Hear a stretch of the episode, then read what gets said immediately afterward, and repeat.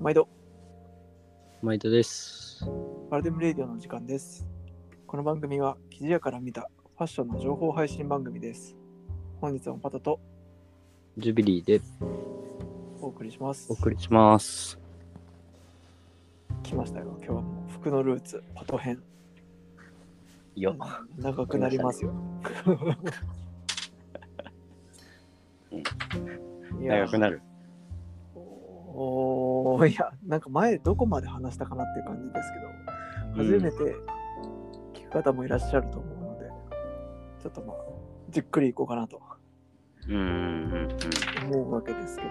ど。いや、なんか、あの、さっきも話したんですけど、うん。デニムをね、一本買いまして、うんうんうんこれ、国内のスティルバイハンドっていうブランドのデニムなんですけどね、ちょっとこれはまた別でこれだけでも語り語りたいくらいうん。いいやつなんですけど、うん。やっぱね、こう、縦黒、横白のデニムっていいなっていうとね、うしかもそん。れがこう和紙なので、和紙こんな横糸が和と、紙。なんかこう清涼感もあってね、うん。めちゃくちゃクールですね。久しぶりに食らっちゃいました。ブラックデニム。うん。もうなんかこの間のウェアのやつで、うどんん。だけデニム持ってんだと思って、もう、もういらないだろうと思ったんですけど、やっぱり食らったら欲しくなりますね、 普通に。いやーね。なんなんだろうね。たがだな、もうこりゃ。人が持ってると、なんか、え、それ、前も似たようなのなかったとかって思いがちだけど、自分は買っちゃうんだよね。そうですね。あるある。面白い。諸行無常だわ。確かに。諸行無常。 さてさて、ルーツですよね。と、ルーツ。うん、なんか前にジュビリー編やった時にあの憧れた人いますかみたいなうん。話があったと思うんですけどうん。結構なんかあの時に自分はこの人ですって言わなかったなと思ってうん。ちょっと後から考えてたんですけどうん。結構なんかその時々で自分のなんかこうグッとくる人がいるなっていう気がしててあー一番最初はねやっぱりヒデだったんですよね小うん6の時に死んでで、うん思いっきり食らって髪の毛ピンクの人が新聞の一面に載ってるっていうの自体がもうなんだこれと思って亡くなった時そうでそれこそあの黄色いジャージにんぶっといカーゴパンツみたいなのでうんピンクの頭してて、うんうんド派手なこう変形ギターを弾いてるみたいなうんうんうんうんうん全てが食らって、うんうん、なんかそれが一番発端だったなと思うんですけど、うんうんうんまあその後結構グレたりしてまあ思いっきりヒップホップの道に入っていったりあとうんミクスチャーがすごい流行ってたので、うんまあ、ヒップホップとメタルがこう同時に入ってきた感じっていうかヒデもね最後の方はジルチっていうバンドやっててあったねあったあったそうそうジルチがすごく好きであれってヒップホップとあのハードコアといろいろ混ざってる感じじゃないですか、確かにうんでなんかそれから結構エミネムとかも聞きながら結構ヒップホップヒップホップだけどいかついみたいなうのんが好きになってて、そうだからその時のやっぱり自分の中のアイコンは本当もうトゥーパックとかが最高にかっこいいなと思ってたしうんうんその頃っていつ中学校と中学うですね、だからもうスヌープドッグの絵が描いてある T シャツとか着てたんで思いっきり早熟じゃないそれそうそうなんかあの帰国子女クラスだったからね結構そのアメリカから帰ってきたやつとか普通に小6からもうゴリゴリのブラックしか着かないやつとかいたからなんかそういうのに教えてもらったりとかして、あれ、中学の時帰国、もそうアメリカ小6までシンガポールだったから、中学は帰国子女からだったんですよ。う、ああ、そっか、そういうことね。各国から来た、なんかもう、ちょっと規格外のやつがいっぱいいて、うん日本みんな日本人なんだけど、なんかもう日本の常識じゃないやつがいっぱいいて、ああ、そううでん男子校だったから余計になんかね、そのもう中学生のくせに合コンに行ったりとかね、いろいろ血気盛んにやってたのっていう感じで、で、まあ、あの、高校の時にイギリスに行って、その時にはなんかもう、そのまんまヒップホップの格好してたら、もう、本当にやばい感じの人がいっぱいいたから、うん。いや、これ、このままじゃまずいと思って、思ったのもあるし、まあ、ちょっとイギリスの、なんていうか、あの、ちょっと派手なものを内側に隠す感じっていうか、ポール・スミスのジャケットの裏地みたいな話前したかもしれないですけど、なんかああいうのかっこいいなと思って、うんうんだからちょっとこの気が利いた色をこう差し色に、インナーに入れるとかね、なんかそういうのを覚えて、うん。うん。やたらめったらこうネックレスジャラジャラするのとかはもうそそこからはしなくなってうんうんっていう感じでまあその時のファッションアイコン的にはなんかケミカルブラザーズの格好とか俺結構かっこいいなと思っててうん。ケミカルブラザーズの格好。そうなんかあのハンチングにうん。メガネにうん。うん。ちょっとあんまりやる気ない感じのジャージにみたいなああ。ジャージなんだけどハンチングみたいなそんな感じああ結構カンゴールのハンチングとかかぶってたんですけどこう自分の中ではこうヒップホップを昇華させてうん。なおかつ、ちょっと、あの、すっきりしていくみたいな。あんまりコテコテじゃなくてちょっとそうだねすっきりした感じでそうそうそう。でね、その時のファッションアイコンはね、なんか、あの、英語を習ってた日本人の人がいて、うんうんその人がめっちゃ面白い人で、日本でもともと教師をやってたんだけど、うんえっ、と、辞めて、もうロックが好きすぎて、ドラムかなんかやってる人だったんですけど、うんもう好きすぎて、やっぱりイギリスに住みたいって言って、ロンドンに住んで、うんで古着屋カムデンタウンって多分今はもう綺麗にされちゃってその街自体があんまり古着街じゃないとかって噂は聞いたんですけどうんまあ自分が住んでた時はもう本当まだシンナーとか吸ってるガチのパンクの人とかもいるようなそういう古着街があって、うんそこで古着屋さんで働いてて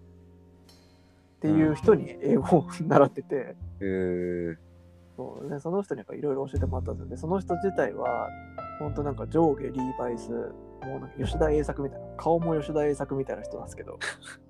吉田え栄作みたいな上下デニムで、うんで、ドクター・マーチン、ビシッと締めて履いててう、んで、ちょっとあのボブみたいな髪型してて、うんっていう人がうちに来て英語を教えてくれてたって いう。で、その人が帰るついでに、こう一緒にカムデンタウンについていくみたいなのをやってて、えー、まあじゃあその一人緒に服を見に行ってみたいなそうそう。でうんめちゃめちゃ刺激受けて、うんうんうんロンドンってやっぱ普通に過ごすとめちゃくちゃ物価高いんですけど、うんカムデンタウンとかだと本当なんかあのわけわかんないプラスチックの入れ物にこう適当にチャーハンとか肉とか乗せてくれるやつがこう400円ぐらいで食えるみたいな、えー、それとコーラで昼飯食うみたいなのをやったりして、あへー楽しいなと思って本当は大須みたいな感じ名古屋でいうところああ。ロンドンでそれは安いよね、すごいね。めちゃくちゃ安いうんうん。そうななんかこう小じみたいなやつとか怪しい人もいっぱいいるんだけどちょっとその半分スリリングな感じでこう安くおしゃれを楽しむみたいえなえ古着もそこは全然安いしイーストロンドンみたいな、うんそうそうそうそういそううあっちの方なの。うんなんか、そうそうアメリカで言うとブルックリンみたいな感じだうん。からそんなそスタジオニコルソンとかイーストロンドンだよね。うねだからな確かんねか結構やっぱりねサブカルの感じが、ああるのかあ、なそういう街なんだ。そうで結構そういうエッセンスも入ってなんかだんだんそのゴリゴリのヒップホップとかが抜けてきてうんうんちょっとヨーロピアンテイスト入ってるみたいのがこう出てきたかなっていうのが高校で、その時にはもうギターとかもあ、もうバリバリ、もう小う、 6からあずーっバとリやバっとるリ、かあーら、そっかそっか。そうで、その時は、そうですね、音楽的にはメタルだったかな、まだ。うん演奏するのは。だから本当、あの、セックスマシンガンズとかコピーしてました けど。スリップノットとか。そう。で、大学になって、まあ、さらに、そう、一浪して大学入ったんですけど、うん浪人してる間に、まあ結構、あの、じ自分を見つめ直すっていう か、もうなんていうの、その、どういうこと学生ですらないみたいな状態ってなかなかないじゃないですか。働いてないし学生ですらあないあみー、たい確かに、確かな。に浪。人生ってなんか独特ななんかこう、なんていうの、その一回負けてるわけだし、独特のこう、自制の時間みたいな意味もあるのかなって感じが自分はしてて、でも別に全然暗くはなくて、お茶の水だったから、ジャニスばっかり行って CD 借りて、あんまり勉強しないみたいな。最後の3ヶ月だけ吐きそうなくらいやるみたいな感じでやってたんですけど、うんうんうんそう。だからなんかそこでまあちょっと一旦いろいろ落ち着いて性格的にも落ち着いて、うんなんかメタルやりながらこう合コンやりながらみたいなとこからどんどん離れてってだでも今のこのボソボソした感じの雰囲気は多分そこぐらいから芽生えててそうじゃなかったら多分こういう感じにはなんなかったのかなっていうなるほど。そうももうう自制の期間があって。そうそう思いっきり負けて、ね、なんかあの楽器屋いっぱい通るのにギターは弾けないみたいな1年を過ごしたせいでうんうんうん。独特なこう感覚が身についてそうで大学入った時に、まあ、バンドサークル何にしようかなっていう時にうん今まで自分の聴いてきたヒップホップとメタルが結びついてなかったからこう演奏するのと聴いてるのが違う瞬間があったのがああ。こうソウルミュージックとか今の R&B とかだとこうどっちも混ざってるもうプリンスとかはまさにそうでああ。ロックもメタルもソウルも R&B もヒップホップも全部入ってるみたいなうんうんうん。でとんでもないクールな音楽だなっていうのをあの新刊のイベントの時に見てうん。でそうその時にあのそのサークルで歌ってたボーカルの女の人がいてうん2個ぐらい上の代の人だからジュビリーさんと同い年ぐらいかもしれうないでんすけど、うんうんなんか細身でねもうすげえでかいアフロ頭うんでであの思いっきりなんかマイケル・ジャクソンとか歌っててうんうわこれだと思ってうんまさにもうソウルといかつさと全部入ってると思ってうんそうでそこからは結構自分の服装とかもちょっと裏方っぽいっていうかその作業着感とかもありながらもうんあのー黒人っぽさもありながらもただ少しこうエッジの効いてる都会っぽさも入れたいみたいなうんうんところに執着してそこから今まではなんかブランドの知識とか記事の知識が増えたけどうんスタイルは全然変わってないなっていううんああなるほどへえそう変遷的にはそんな感じですねああ本当アイコンがその場その場にいたなってこうあの後振り返ってるとと思ったっていうか結構デニムに今もさ最初冒頭の話じゃないけどデニムも結構好きじゃんその辺は何なのその頃それともロンドンのデニムはでもうんうんまあ普通のねカジュアル着だからずっと履いてはいたけど、うんうんうんこだわって生デニムを育てたいとかなったのは完全に仕事してからですね、ああまあうんまあ、そう岡山回ってかなんかセルビッチっていうのが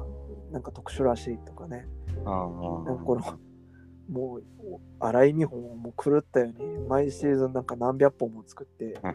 これとこれはどう違うのかとか人に説明しなきゃいけないっていうのをやってるうちにもうやっぱ履きたくなりますよねそそうれだはね。うんそうですねやっぱアメリカで商談してると結構そのお客さんもそうだし街歩いてる人もそうだしうん結構かっこよく生デニム履いてる人をいっぱい見たのもああありますしねああうんそうそうえーだからなんか日本の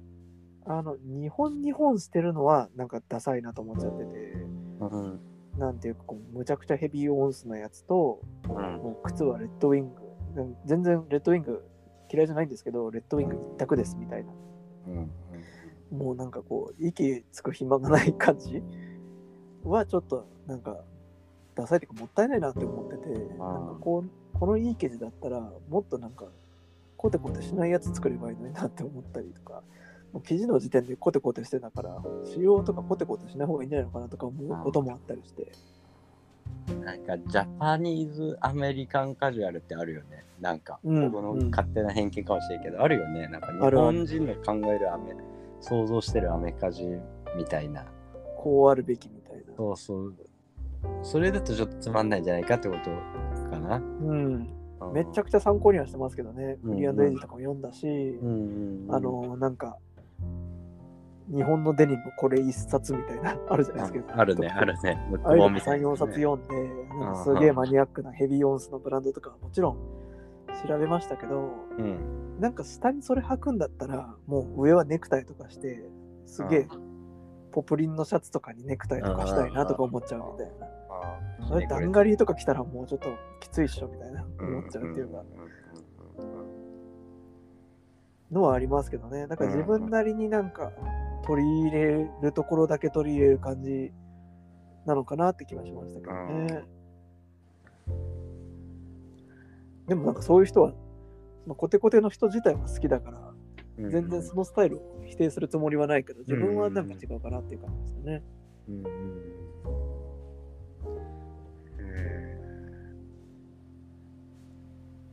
仕事するようになってちょっと変わったりはしたのうーん。でもやっぱ知識が増えると、増えた分だけ欲しいものって、あるかなっていうか、なんか、 結構これって、あの、オタクっぽい人は結構通じるかもしれないんですけど、うんなんか決め打ちで買いに行くみたいな。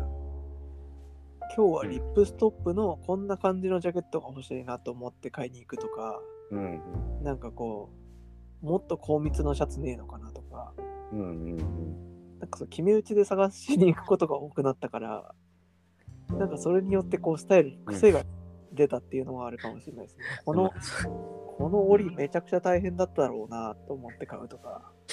うん決め打ちの仕方がもはやあのふあれだよね生地屋目線でそう。もう職業病だよねそれねそうですね。あとはあんま言っちゃいけないけど、プロパーで買わなくなったとかね。そういうのはありああますそようね。いうことねうん。好きなブランドの変遷みたいなのあんのああ、そうっすね。どうかな。でも、うん。 b ボーイ的なやつだった時はうん。なんか b ボーイのブランドってめちゃくちゃいっぱいあるんですけど、え PNB ネーションとかねあとギャングの人がよく着てる家内とかフブとかそういうなんかギャングっぽいやつもあればちょっとストイックにやってるようなやつもあって、うんうんヒップホップまあヒップホップ自体の話しても多分これ聞いてる人で通じる人ほとんどいないと思うんですけどうん。うん。ペレペレっていうブランドがあってうん。ペレペレはめちゃくちゃ好きでよく よく着てたのとうん。あとは、あの、農地化今またちょっと再、再燃してる感じがありますけど、若い人にも。うんうんうん。農地化とかラルフローレンとかを、こう、でっかく着るのはかっこいいなと思って、うん。だ本当もう36インチとか38インチとかのデニムに XXL の農地化着るみたいな、うん。そんな感じの服装をして、うん。でで大学になってからは結構いろいろあってなんか、うんあの和和物にやたらハマった時期があってあの泥棒日記って知ってます泥棒日記ああ、なんか知ってるよ。名前知ってるよ。もう泥棒日記がね2年間ぐらいなんかすごい好きでうん。ええ。なんか軍パンにこうもみじ柄の刺繍したりとかうん。なんかこう左右対称じゃないこう和柄のプリントかっこいいなとか思ったりして あ結構なんか和の学校にハンチングかぶってみたいなあ。うん。時期がしばらくあってなかなか。それでソウルミュージックやるみたいな。いや、ちょっとね、いや、泥棒日記をもうめちゃくちゃ好きだったから、今もう全然否定する気はないんだけど、まあ、ちょっと危うい方向に好きで、 要は、なかなかこう濃いめだね。そう否定は、うん、する気はねえけど、なかなか濃いね。。そうん、その時なんか和和がすごい好きでね、なんかアクセサリーもね、仮数工房っていう、なんかシルバーに、このちょっと忍者っぽい感じの絵柄とかの、うん、ああの、彫りをしてある指輪とか、あののピアスとかしてて、だから もう結構和だったんですよ。なんか、鬼滅みたいな感じかな、要は。あー鬼滅のなんかミリタリー版みたいな。 なんだそれああの和っぽい感じよ。ー。の時期が一瞬あったけど、うん、まあそこが終わってからは、だいぶ、そうですね、今ウェアに載せてるようなうん、ところが、やっぱり仕事し始めてからは多いですかね。うんうんうんだから、うん、ラルフとかは好きだし、なんか、モードとか、そのコレクションっぽい世界も、大学時代は全然気にしてなかったけど、仕事したらね、やっぱりこう、すげえなって思うものがやっぱり多くて、うんドリスバンドってとかね、うんうんあとは、やっぱり、ね、今は好きなので、やっぱりドメスティックのキャラ濃いブランドとか、やっぱりずっと好きだし、うんうんうんうんうんうんうんうん一世三宅とかコムデ・ギャルソンとかは好きだし、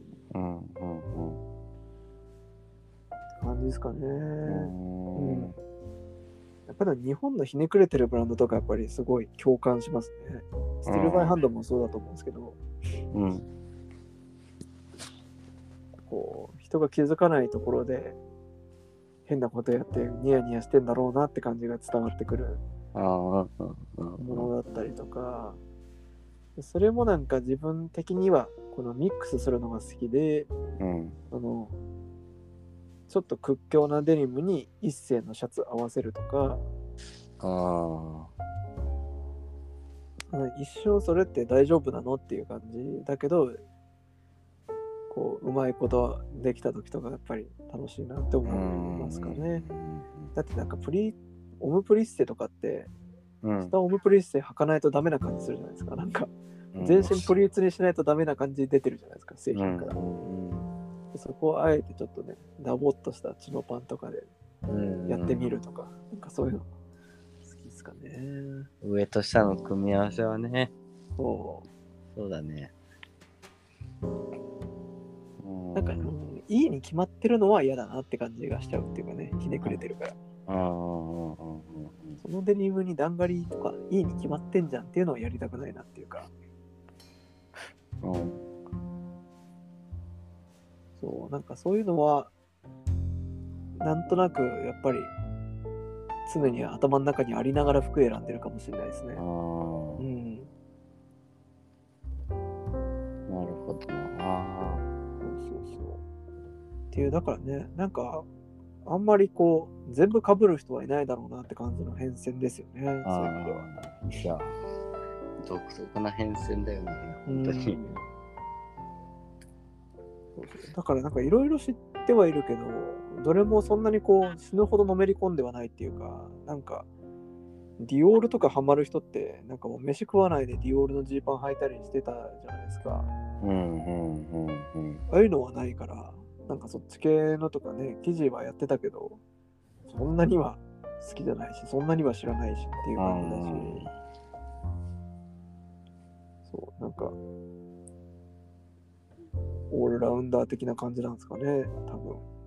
まあ、オールラウンダーって言ってもちょっと変だけどね。分。ね、なんかこオう、ーそルのラウンダこーでとはなないんかに詳しいってわけではないかなっていうかう。んうんうん。でも本当多種多様なところにはまっていったよね。そうですね。なんかうんジュビリーさんの流れの方が綺麗かもしれないですね。だから音楽があって、ヴィンテージに出会って、まあ綺麗っていうか教教科書通りだよね。多分ねうん流れ的には。ねただまあ、形がね、あれですもんね。ちょっとチャップリン入ってるから、うん若干様子がおかしいところがいいですよね。うん、そうそうそう。ウエストは締めたいみたいなね。そうだね。そうそう、そんな感じではありますね。だから、なんかこういう違うルートをたどりながらも、結構、なんかフランスのヴィンテージとか、うん。なんかね、ポイントポイントでデニムとかね、ポイントポイントでジュビリーさんとマッチしてるのがやっぱり面い。白いなっていうか、つきつ離れつじゃないけうど、ん。なんか根本的なセンスは理解できるみたいなうん。感じはありますよね。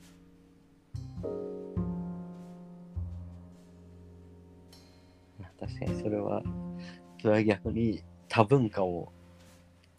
あの学んできたからこそ分かってもらえるのかもしれんね。まあ確かにいろんな変なやつにいっぱい会ってきてるから。そうそうそうそうそう。それはあるかも。うんでも会社とかでもね、本当にいないですもんね。なかなかこう、心底、今収録してるような話までこう話せる人って。いや、いないよ。いないいない。なんかマジでラジオやろうかなって思った時に、周りをこう思い返して、もうし、うん同じ会社にはいなかったけど、ジュビリーさんしか思い当たんなかったですもんね。頭の中でいや、ありがたいです。ありがたいですし、そう、いないよね。服えーといなかいの、よまあ音楽もそうだけど、なかなかね、パチッと合う人っていうのをね、うん。まあ、合わなくてもこう理解が何あそれかっこいいよねって共感ができる人まあかっこいい人はいっぱいいるんだけどうんなんか根本でどっかひねくれてるみたいなねそうそうそうそパト君なんてまさにひねくれてるもんなう。ひねくれてますね。うんそうなんですよね。 だからなんか結構会社で話してもね、なんか逆に気を使うっていうか、ここれ以上話しても多分辛いだろうなって思って、逆に話さないとかなっちゃうっていうか、あーありませんなんかそういうの。 まあ、うインん、ディゴ理念の話とか自分からしないでしょって。まあしないねしないねそうだからモールスキンとかなんかもう聞いてくれたらめちゃくちゃ語りたいんだけど、うんほんとまずそこにアンテナ立ってる人がもう2、3人しかいないから。うんそうだよねそうまあね、ちょっとトレンド的な感じになってるから分かってくれる人はいるんだけど、ちょっとね、ふあの話してても、こう、そこが浅めな感じの会話にはなっちゃうよね。そうそうそうそう。うん。こうね、ひねくれてるところまでこう合致しながら喋れない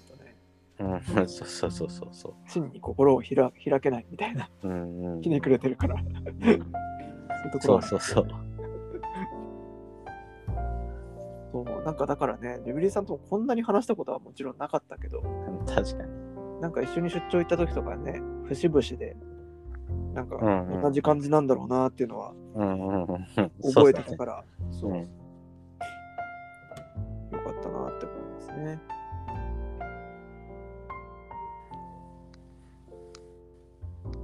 本当に自分も自分も話しててこう思い出しながら 話してて思ったけどねなかなかそういうことをこう人に聞いてもらう機会もないしねそうそうそう。話す機会ないもんね こんなに一方的に話せるメディアがあるってなかなか素敵なことです。確かにそうだね聞いてもらえなくても構いませんけど、公表しますみたいな。そうそう そう一方的だよね確かに一方的一方的そうそうそう。まあ、これを聞いて、変態が量産されることを願うばかりですけど。 そうですねというわけで、はい。はいめっちゃ語ったな。すっきりしたそうだねそうすっきりしたよはいかった、えっ、と、私とか、ジュビリーさんに聞いてみたいことがある方は、ぜひぜひリクエストお待ちしております。お待ちしておりますいくらでも語ります。ですねはい。それではまたお会いしましょう。さよなら。さよなら